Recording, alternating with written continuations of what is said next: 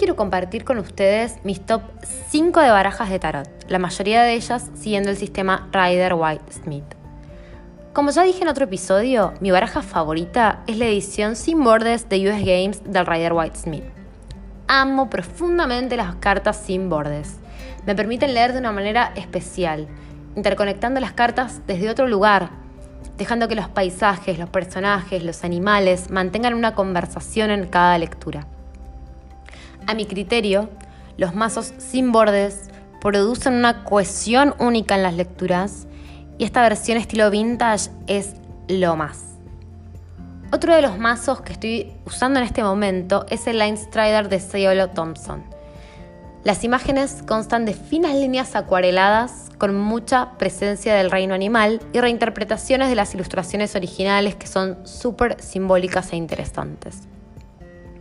Son de corte minimalista y la elección de la paleta de colores es exquisita.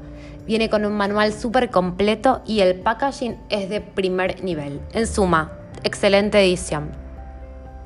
Siguiendo con el minimalismo, el Essential Tarot de los Escarabeo es otro de mis favoritos emplea una síntesis de cada uno de los símbolos principales de los 78 arcanos, invita muchísimo a la intuición. Cada palo tiene un color preponderante, pero el rasgo característico es la paleta de grises, súper neutros. Otro de mis top, top, top es el True Heart Intuitive Tarot de Rachel True. Al igual que el Line Strider, las reinterpretaciones simbólicas de las cartas son increíbles. El arte es realmente precioso. Hay mezcla de colores de colores súper intensos y colores suaves.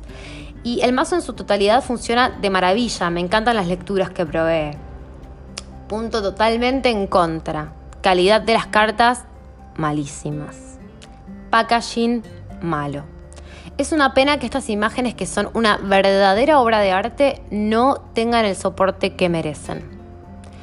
Finalmente, uno en el que estoy incursionando, el tan mentado tarot Osho Zen.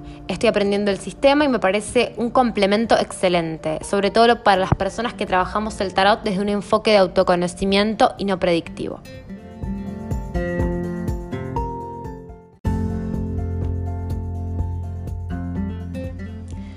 Vale la pena comprar la versión original. El manual es muy lindo e interesante.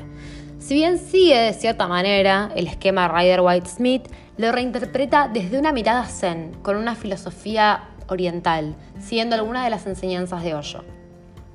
Últimamente, como ya les comenté en un episodio anterior, estoy leyendo mucho Eckhart Tolle, Rupert Spira, Byron Katie, un curso de milagros, interiorizándome en la no dualidad. Así que esta baraja llegó en el momento correcto.